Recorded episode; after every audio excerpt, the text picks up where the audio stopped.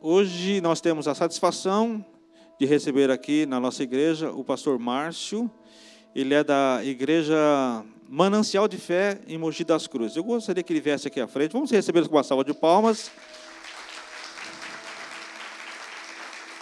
O pastor Márcio eu conheci através do pastor João e nós já identificamos assim um, uma grande similaridade entre nós e nós convidamos para estar nesta noite trazendo aqui a palavra de Deus. Eu vou deixar que ele se apresente melhor.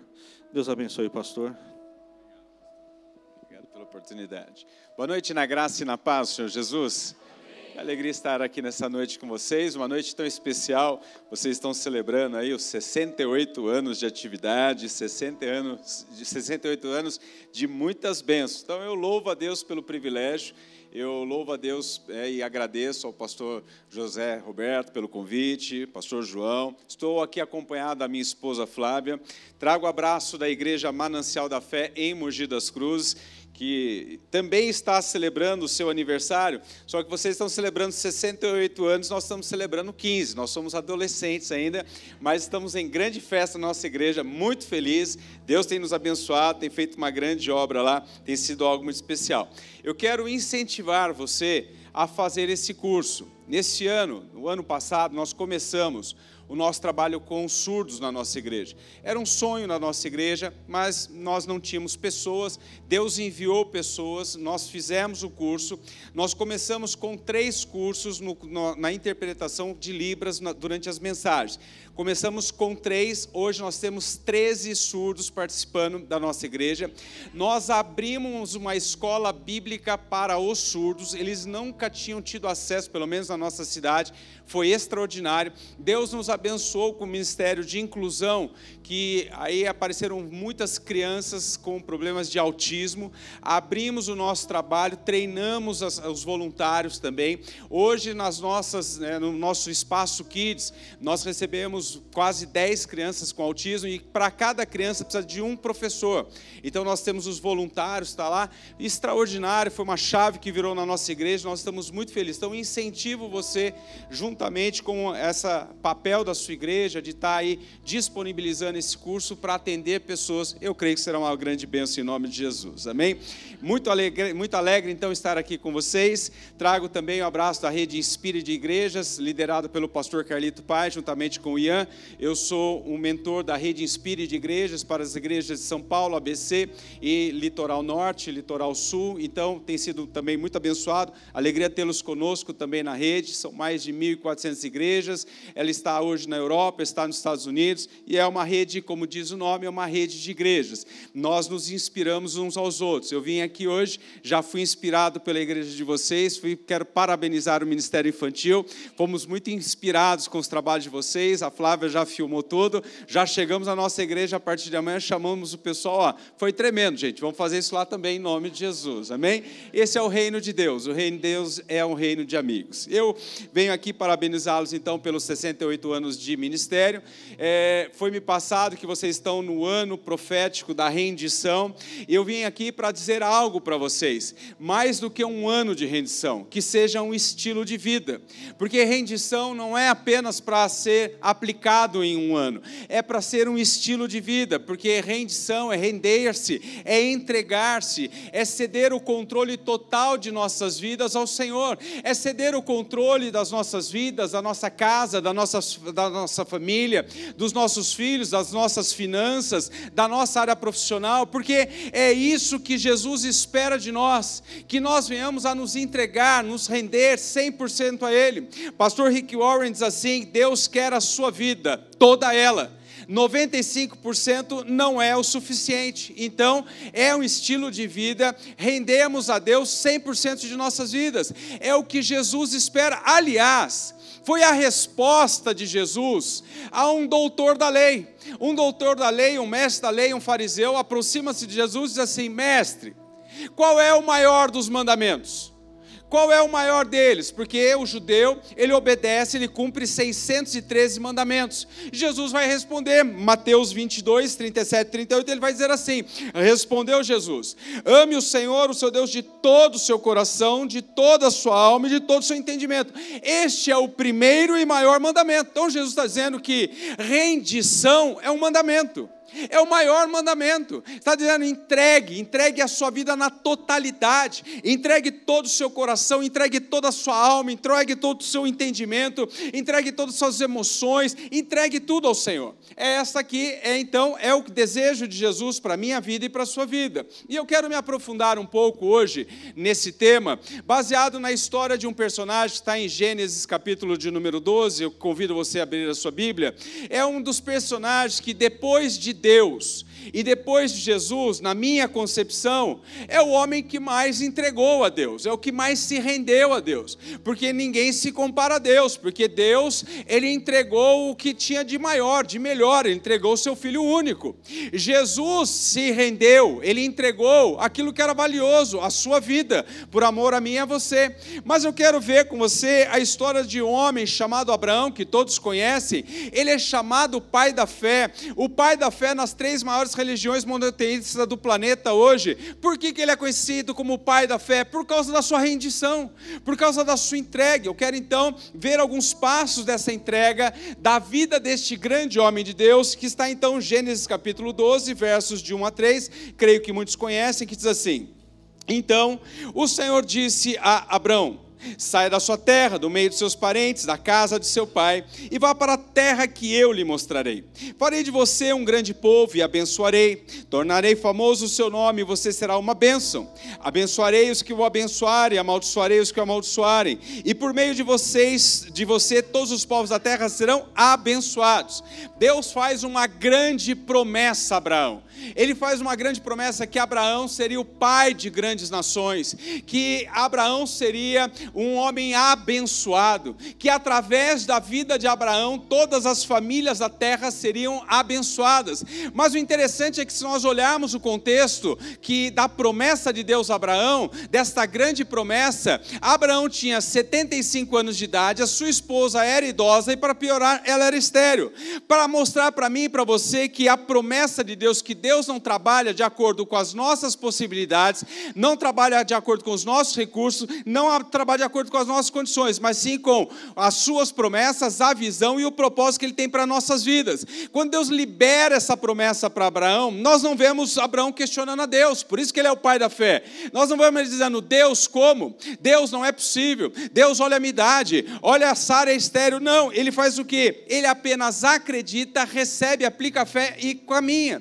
Tem coisas que Deus nos chama a fazer que nós não entendemos, mas o nosso papel não é entender. O nosso papel é crer, obedecer, agarrar e prosseguir. Então eu quero ver com você seis princípios da vida de Abraão para viver uma rendição completa e vivermos as promessas de Deus em nossas vidas. Quem crê que Deus tem promessas para você? Deus tinha promessas para Abraão, mas ele teve que passar pelo processo da rendição para viver as promessas de Deus. Por isso que esse ano é muito profético na vida de vocês. Deus tem muitas promessas, mas ela tem que ser cumprida após você ter então o seu passo de renúncia. Em primeiro lugar, eu quero dizer, esteja disposto como Abraão a renunciar. Ele vai dizer assim, verso 1, parte B: saia da sua terra, do meio de seus parentes, da casa de seu pai. O chamado de Deus a Abraão primeiro é deixar a sua casa, deixar a sua família, deixar os seus parentes. Ele tinha casa, ele estava estabelecido, ele tinha seu trabalho, mas o que Deus vai dizer para ele? Deixe tudo isso e siga-me, porque não há rendição sem renúncia. Não tem como. Não dá para você dizer assim, Deus, eu quero viver as. Porque qual é o grande problema que nós vemos hoje? As pessoas querendo muito de Deus, muito de Deus, mas não estão dispostos a se render, não estão dispostos a entregar o que é o Evangelho. O Evangelho é, é da cruz é renúncia. Renuncia-se a si mesmo, tome a sua cruz e siga-me. Esse é o chamado, a proposta do Evangelho para mim e para você. Mas muitas pessoas querem as bênçãos de Deus, as promessas de Deus, mas não estão dispostos dispostos a entregar, não estão dispostos a renunciar. Renúncia talvez signifique abrir mão de conforto. Ele abriu mão da sua casa, abriu mão do meio da sua parentela. Aí está o grande desafio meu e seu. Talvez Deus te peça algo para você renunciar que talvez você não estava esperando. Eu não sei o que Deus vai pedir para você, mas eu quero te dizer que todas as conquistas são precedidas de renúncias. Então, se Deus está te pedindo hoje para você deixar algum lugar, para você deixar alguns grupos, para você deixar alguns grupos de WhatsApp, se Deus está te incomodando para você deixar as, talvez algumas das suas redes sociais, não fique perguntando como nem porquê. Deus está te pedindo renuncie se for em prol do reino reino de Deus, se não for aquilo que está agradando a Deus, que você abra mão, renuncie, renuncie vícios, renuncie maus hábitos, renuncie maus relacionamentos. Se Deus está te pedindo uma entrega, um voto, uma oferta, que você faça isso, assim como Abraão, Deus vai dizer para ele: Abraão, sai da tua terra por que, que Deus fala para ele sair da sua terra? Porque você tem que ler o capítulo 11. Você tem que ler e entender um pouco da história do pai de Abraão.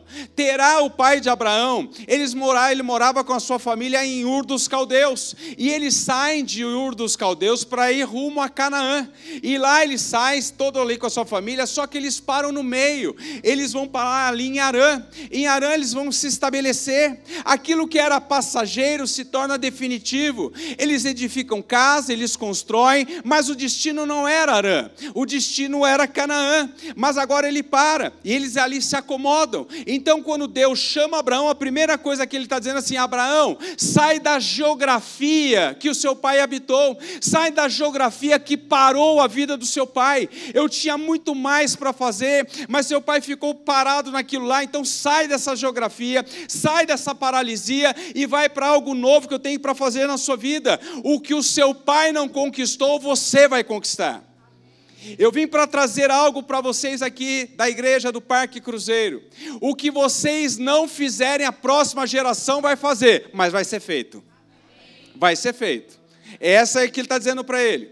Você, muita gente pode dizer assim: ai, está muito bom, glória a Deus, o bom é inimigo do ótimo. Deus tem o que é bom, é agradável, é perfeito, é maravilhoso para a vida de vocês, em nome de Jesus. Deus está dizendo assim para Abraão: Abraão, eu tenho algo maior para fazer na sua vida, eu tinha para fazer com seu pai, seu pai não foi, ele ficou acomodado, então você sai e vai viver algo extraordinário da parte de Deus. Quem crê que Deus tem algo extraordinário da parte de Deus? Deus tem algo extraordinário para fazer da parte de Deus, em nome de Jesus. Preste atenção no que eu vou dizer: você não pode ficar acomodado. Daqui 10 anos você vai ver grandes coisas que Deus vai fazer neste lugar e através dessa igreja neste lugar. Amém ou não amém? Você acredita? A grande, se você não pode ser o tipo de pessoa que vai olhar daqui 10 anos e falar: "Ué, não é que Deus fez?" Você tem que dizer assim, daqui 10 anos, Deus fez e fez comigo. Deus fez e fez conosco. Deus fez e nós também estávamos lá ajudando Deus a fazer em nome de Jesus. Nós vamos sair, romper dessa acomodação. É a história de 2 Reis, capítulo 6, que Eliseu era um profeta já extremamente conhecido na nação de Israel, já estava é, saindo da sua vida pública e agora ele faz o quê? Ele vai inaugurar um seminário profético, uma escola de profetas. E ali então um dia, capítulo 6, os jovens profetas vão até o homem de Deus, vão dizer assim para ele: Homem de Deus, Eliseu, vamos construir algo novo, vamos construir algo maior, porque o lugar em que nós estamos está pequeno. Ele estava bom, ele estava bem. Ele, a ideia de ampliar, de crescer, de aumentar, não veio do próprio profeta, porque estava bom. Diga comigo, estava bom. Mas diga assim, mas o bom é inimigo do ótimo. Deus está procurando uma geração de jovens profetas que estão dispostos a romper, a ir mais longe, para viver o que nunca viveram, em nome de Jesus, amém? Eu creio que tem gente aqui nesse lugar aqui, amém? Deus quer voltar para a terra, e não dá para voltar para a terra com crente três S's, salvo, sentado, satisfeito. Ele quer voltar. Mas não dá para contar com crente 3S, tem que ser com o povo da igreja do parque, em nome de Jesus, amém? É assim. Então, em segundo lugar, assim como Abraão, nós precisamos, para vivermos as promessas de Deus, em segundo lugar, nos mover pela fé. Verso 1, parte C: E vá para a terra que eu lhe mostrarei. Diga comigo, lhe mostrarei. Porque não existe redenção completa sem fé. Não dá. tem que ter fé para andar com Deus. Porque vai ter momentos em nossas vidas que Deus vai nos pedir algo que nós não vamos entender. E não dá para ficar perguntando para Deus, questionando com Deus. Nós temos que ir pela fé. Nós temos que ser como Abraão. Ele vai ser chamado, ele vai direto. Por quê? Porque nem tudo que Deus mostra, ele mostra completo. Deus ele sempre dá a revelação. Amós 3:7. Deus não faz nada nessa terra sem antes revelar aos seus profetas. Ele revela, mas ele não revela tudo. Diga assim: glória a Deus por isso. Deus revela, mas não revela tudo. Porque se Deus tivesse revelado tudo a Abraão, talvez ele não tivesse ido. Deus disse assim: Abraão, você será uma bênção, em ti serão benditas todas as famílias da terra, eu vou engrandecer o teu nome. Maravilhoso, até aí estamos juntos, era bênção ou não era bênção? Só bênção. Agora, ele não mostrou para ele. Você vai enfrentar inimigos, você vai ter que entregar seu filho no altar, você vai ter um monte de dificuldades. Porque se tivesse mostrado os detalhes, talvez ele não tivesse ido é a história dessa igreja. Tem coisas que talvez se Deus tivesse mostrado lá atrás, nós não estaríamos aqui hoje celebrando. Uma igreja, você já parou para pensar, uma igreja de 68 anos, eu vim aqui, Deus me trouxe para me inspirar. Uma igreja de 68 anos. Sabe o que Deus mostrou lá atrás para os pastores que passaram nessa igreja? Mostrou grandes povos, multidões, povo abençoado, mostrou pessoas que iriam ser ganhas para Jesus, mostrou pessoas que seriam batizadas, só que ele não mostrou algumas coisas. Porque se tivesse mostrado, talvez nós não estaríamos aqui hoje. Você acha que se tivesse mostrado 68 anos, você já passou, parou para pensar o que essa igreja já viu e já viveu? Quantas crises políticas ela já enfrentou? Ela passou por uma ditadura. Eu, não, eu tenho 55 anos, de, acabei de fazer 55 anos de idade, viveu coisas que eu não vivi ela passou por uma. Essa igreja sobreviveu. Essa igreja é para provar para nós que as portas do inferno não prevalecem contra a igreja de Cristo. Ela passou quantas crises financeiras e econômicas. Ela passou já plano cruzado, plano Bresser, plano verão, eu já contei minha idade, senão você também já teria descoberto, por isso que eu fiquei tranquilo. É, porque eu já passei, já vi tudo isso aqui, não é isso? Essa igreja enfrentou uma pandemia sanitária, portas fechadas, desafios. Você acha que se Deus tivesse mostrado? Quando nós mudamos para a nossa igreja, a nossa sede atual, nós mudamos em novembro de 2019. Fomos para um espaço de mil metros quadrados, estacionamentos para 150 carros. Tínhamos acabado de fazer um grande investimento. Três meses depois, fecha a porta da igreja. Você acha que se Deus tivesse mostrado para nós a pandemia, nós teríamos feito uma loucura dessa? De jeito nenhum. Nós estávamos com conta para pagar, não estávamos endividados, porque endividado é conta vencida, não tínhamos conta vencida. Mas nós estávamos aqui, ó. Se Deus tivesse mostrado, talvez nós não fôssemos. Por isso que Deus não nos mostra. Se não tivéssemos Moisés naquela época, não teríamos lugar para acomodar o povo que nós temos hoje. Então Deus não nos chama para andar de qualquer jeito, é render-se, confiar, caminhar debaixo das mãos de Deus em nome de Jesus, é ver que Deus está fazendo. Os sonhos de Deus sempre serão maiores do que a nossa capacidade, do que os nossos recursos, mas se Deus não intervir, o fracasso é certo, mas Ele sempre vem a nosso favor. Se os teus sonhos não te assustam, eles não são grandes demais. Então pede para Deus sonhos, sonhos grandes, mas não fique com medo não. Caminhe que Deus vai nos abençoar em nome de Jesus. Amém? Em terceiro lugar, assim como Abraão, agarre-se às promessas de Deus e não às pessoas e lugares. Olha o que Deus vai dizer a Abraão, verso 4: Partiu Abraão como lhe ordenara o Senhor e Ló foi com ele. Diga comigo, Ló foi com ele. O que Deus tinha falado para ele? Para não levar ninguém.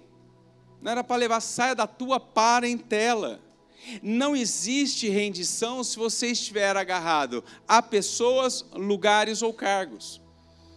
Algumas vezes Deus nos chama a largar algumas coisas. Ele tinha dito para ele: olha, saia do meio da tua parentela. Sabe por que nós temos dificuldade algumas vezes de deixarmos algumas pessoas na nossa vida? Por dois motivos. Primeiro, segurança. Nós gostamos de ter a segurança, precisamos saber que tem pessoas que amamos do nosso lado. Mas também nós somos chamados algumas vezes e temos essa dificuldade por causa de vínculos emocionais e afetivos. Foi esse o caso de Abraão, porque Ló era seu sobrinho. Mas achamos que que pessoas sempre estarão conosco. Quem já ouviu aqui? Tamo junto, é nós, tá ligado? São os primeiros a nos deixarem. Por isso nós não temos que nos apegar a pessoas, a lugares, a cargos. Nós temos que nos apegar a Deus, a Sua palavra e a promessa dele. Nós temos que nos apegar à visão que Deus dá a cada um de nós em nome de Jesus. Não se preocupe, pessoas Deus vai enviar, Deus vai colocar pessoas. Não fique preocupado, Deus vai enviar pessoas sempre para o nosso lado. É assim mesmo, pessoas vão e vêm e vão, mas o que permanece é a visão e a promessa de Deus. É nela que nós nos agarramos. Nós, tem lós que não fazem parte do novo de Deus em nossas vidas. Chegou o um momento, lá na frente, que eles estão juntos agora, o rebanho dos dois, eles prosperam, eles enriquecem, cresce demais. E agora está tendo uma contenda entre os, os pastores do rebanho de Abraão com os pastores de rebanho de Ló, porque não tinha lugar, não tinha pastagem para aquilo lá. Aí sabe como que Abraão vai resolver isso daqui? Abraão chama Ló e diz assim: Abraão, faz o seguinte, escolha o lado que você quiser e vá. Se você escolher ir para a direita, eu vou para a esquerda. Se você escolher ir para o norte, eu vou para o sul. Não tem problema. Mas eu pergunto para você: de quem era a promessa? De Abraão ou de Ló? De Abraão. Por que, que ele deixa Ló escolher? Porque quem tem uma promessa não importa o lugar, a promessa não está no lugar, a promessa está na sua vida, na minha vida, em nome de Jesus. A promessa não está em lugar, a promessa está em nós. Abraão diz assim: olha, é o direito da escolha era dele, claro que ela. Tanto que Ló vai escolher o pasto mais verdejante. Só que a promessa era sobre Abraão. Abraão não está se importando se o pasto era bom, se não era bom, estava se importando o seguinte: a promessa está na minha vida, a promessa está comigo. É sempre assim na Bíblia. Leia a história de Isaac. Houve fome na terra em que ele morava, e ele vai o que? Ele vai para o deserto de Gerar. E ele prospera, e você pode dizer, ah, mas todo mundo prosperava. Não, ninguém prosperava. Ele prosperou tanto que o rei de Gerar teve que dizer assim para ele: vai embora, você está muito grande, você está rico demais. Porque não era o lugar, era ele, a promessa e a bênção estava sobre a vida dele. Depois ele muda de cidade, ele cava, ele encontra um poço. Os invejosos vão lá e tapam o poço. Ele vai para outra cidade, ele cava e acha o poço. Ou eles vão lá e entulham os poços. Ele vai para outro porque porque a bênção estava sobre a vida dele. Eu não sei se você pegou, mas eu vim para te dizer, a bênção de Deus está sobre a sua vida. Não é lugar. Tem gente que está pensando assim, se eu for para tal lugar, vai estar tá bênção. Se eu for mudar de país, vai estar tá bênção. Se eu mudar de cidade, vai estar tá bênção lá. Se eu mudar, a bênção está sobre a sua vida. Efésios 1:3, bendito Deus e Pai de nosso Senhor Jesus Cristo que já nos abençoou. Deus não vai te abençoar. Deus já te abençoou na cruz do Calvário. Toma posse da sua bênção em nome de Jesus. É assim. A história de José do Egito, aonde ele ia, ele prosperava. Por quê? Porque a bênção estava sobre a vida dele. É Salmo 23, Davi vai dizer que a bênção do Senhor nos segue, nos alcança, e por isso nós habitamos na casa do Senhor para todo sempre. José estava na prisão, Deus abençoou. Estava como escravo, Deus abençoou, porque a bênção está sobre a sua vida. Ló só enriqueceu, avançou, prosperou, porque estava ao lado de Ló. Sabia que tem gente que é abençoado só porque está do seu lado? Você perdeu a chance de dar uma cutucada do irmão e falou: Tá vendo? Você está abençoado porque está do meu lado. Você perdeu, não é verdade? É, é isso. Leia a história de Labão. Labão, ele só abençoou, foi próspero e abençoou, por quê? Porque Jacó estava na casa dele, estava abençoando a vida dele. Então tem gente que Deus vai abençoar só por estar do seu lado. Então você tem que amanhã chegar no trabalho, anda comigo você vai ser abençoado, você vai ver a bênção de Deus, amém? Mas diga assim comigo, mas Ló se foi. Não, diga glória a Deus. Tem lojas que tem que sair da nossa vida.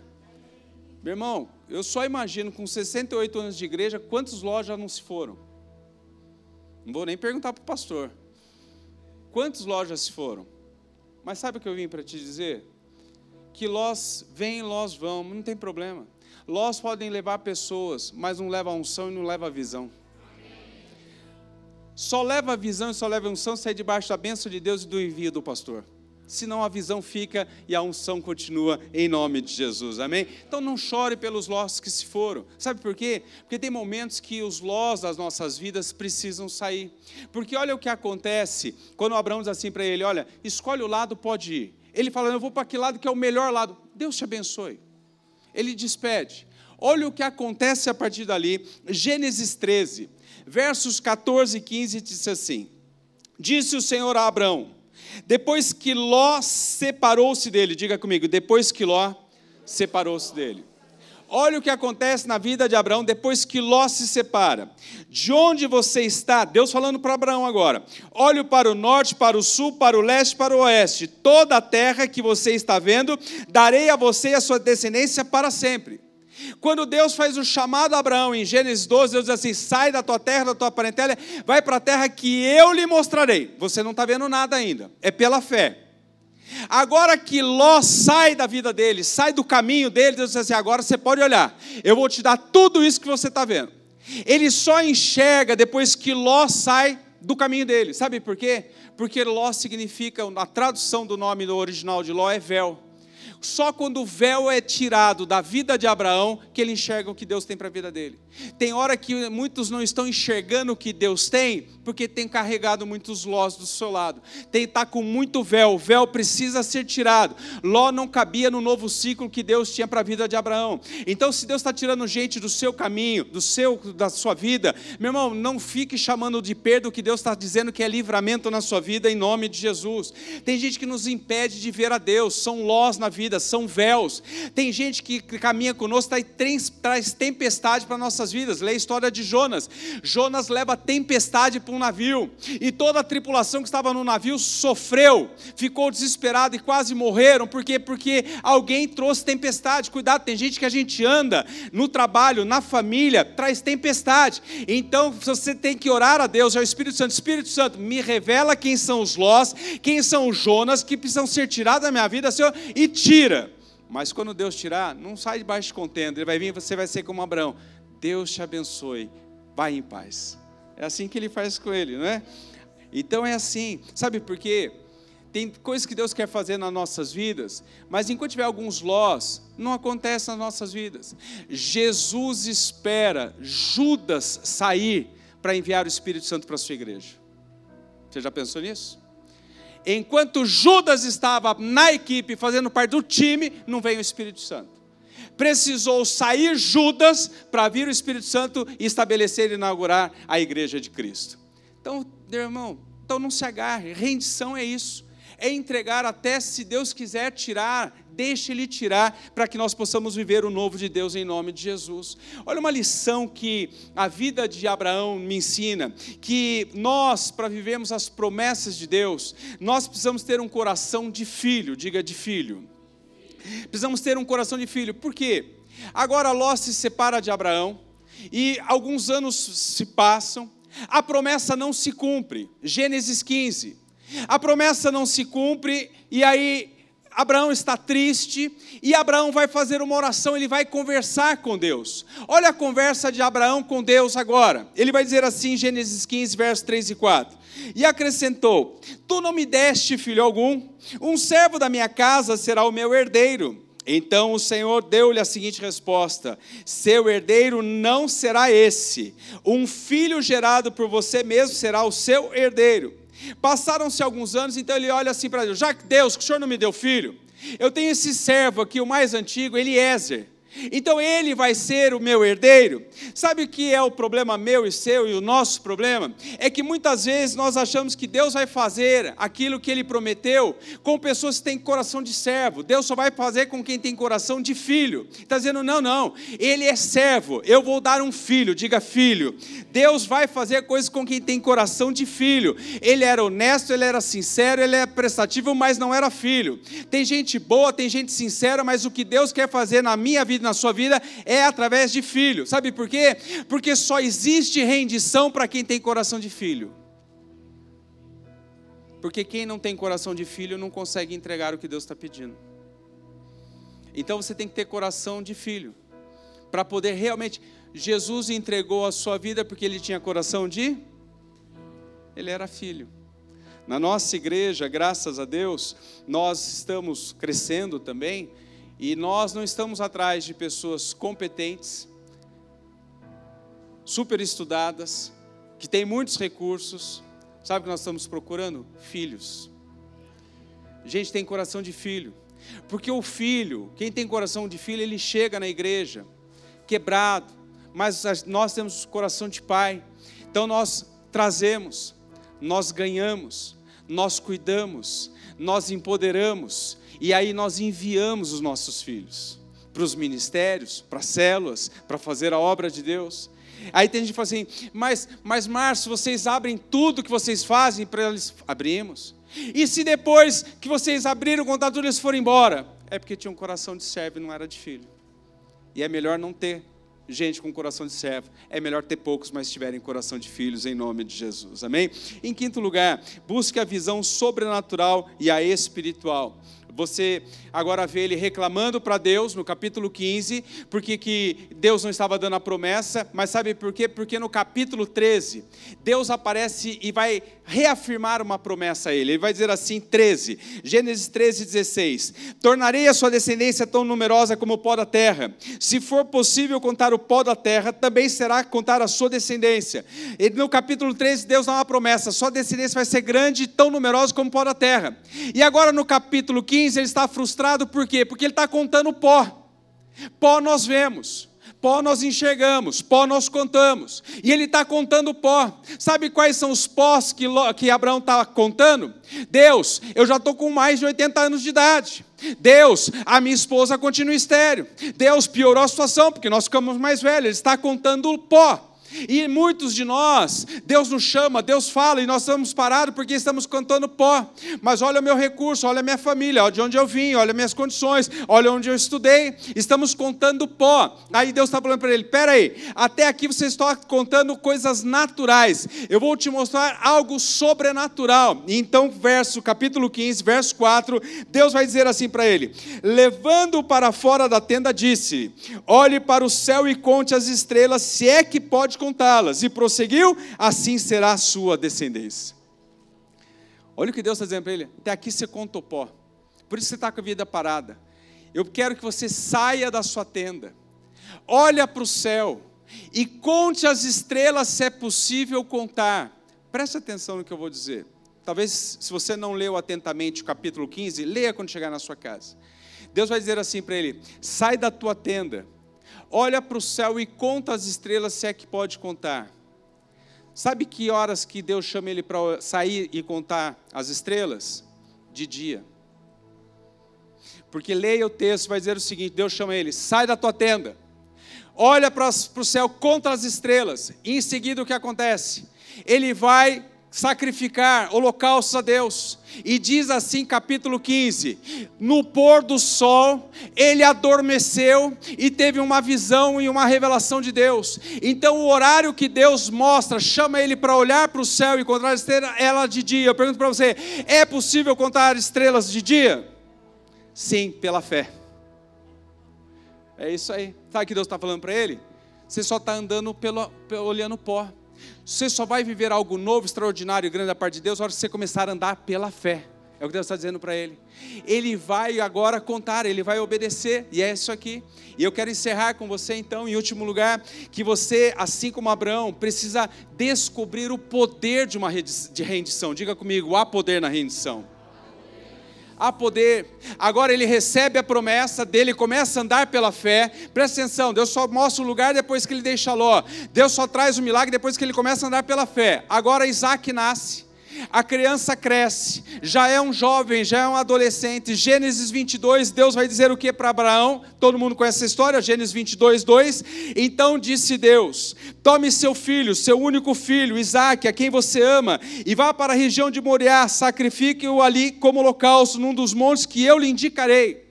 Ele está ali tranquilo na vida, vivendo a promessa, a promessa chegou, está feliz, e aí passam-se alguns anos, Deus vai chamar e vai pedir o seu filho único. Eu pergunto para você que conhece a história: quantos filhos Abraão tinha?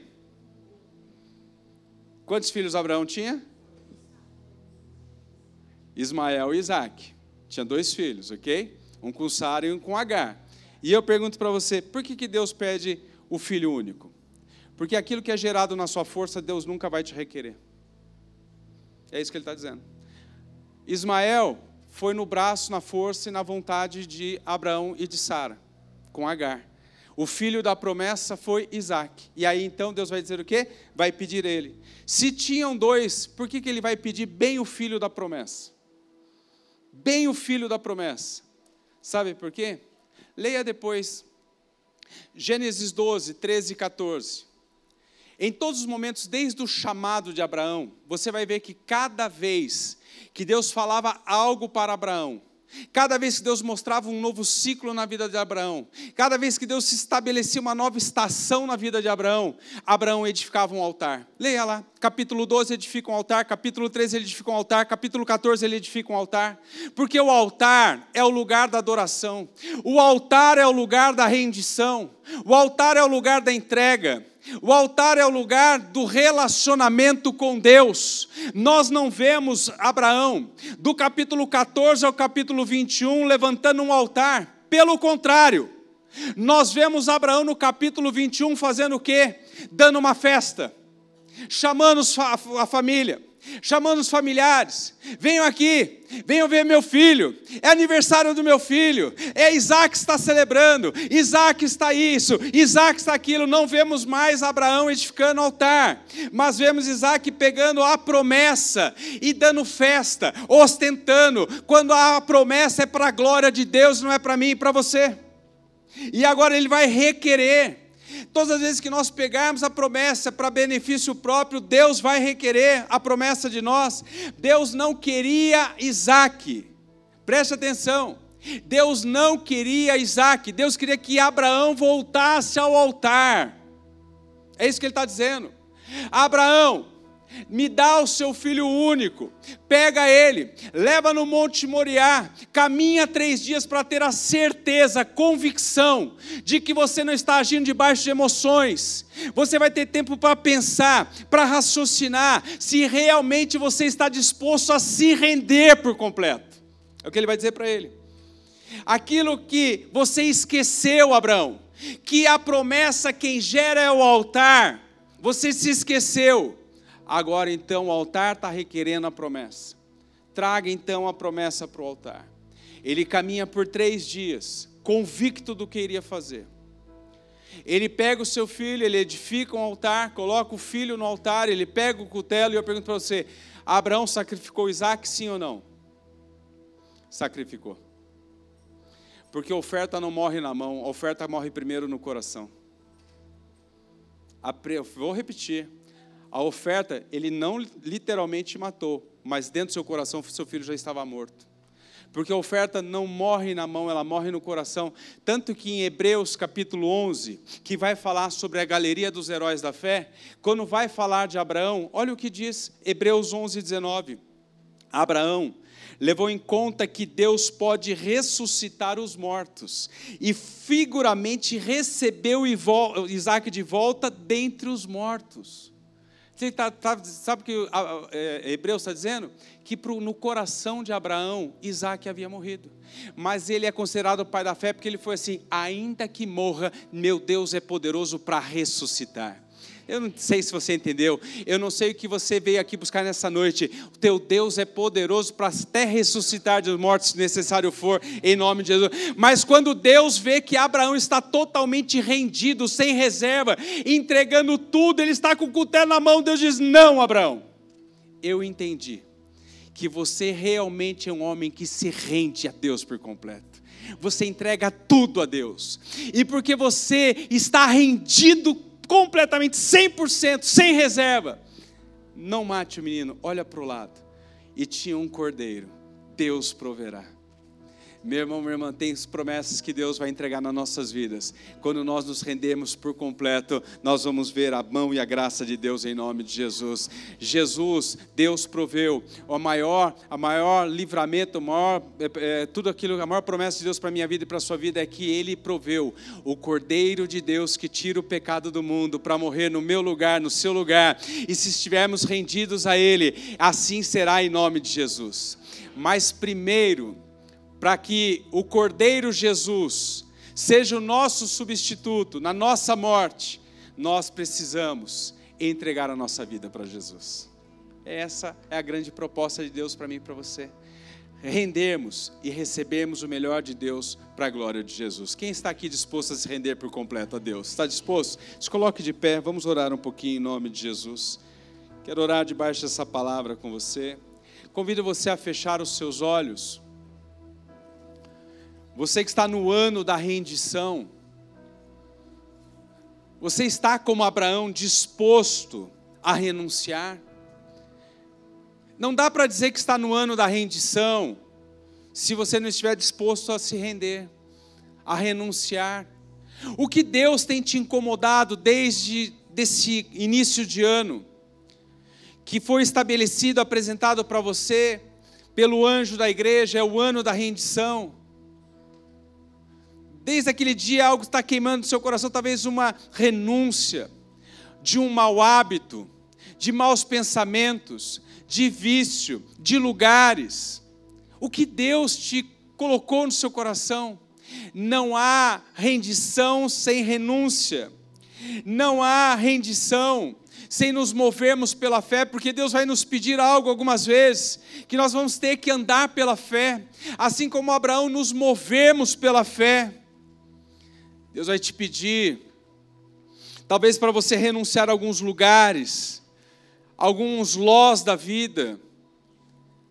Você pede para Deus que Ele tire os seus véus nessa, nessa noite. Pede ao Espírito Santo. Talvez tenha véu te impedindo de ver o que Deus tem para você. O milagre, o lugar da promessa. Pede para Deus tirar. Pede para Deus tirar, talvez um Jonas da vida situações estão causando tempestade na sua vida, pessoas, lugares.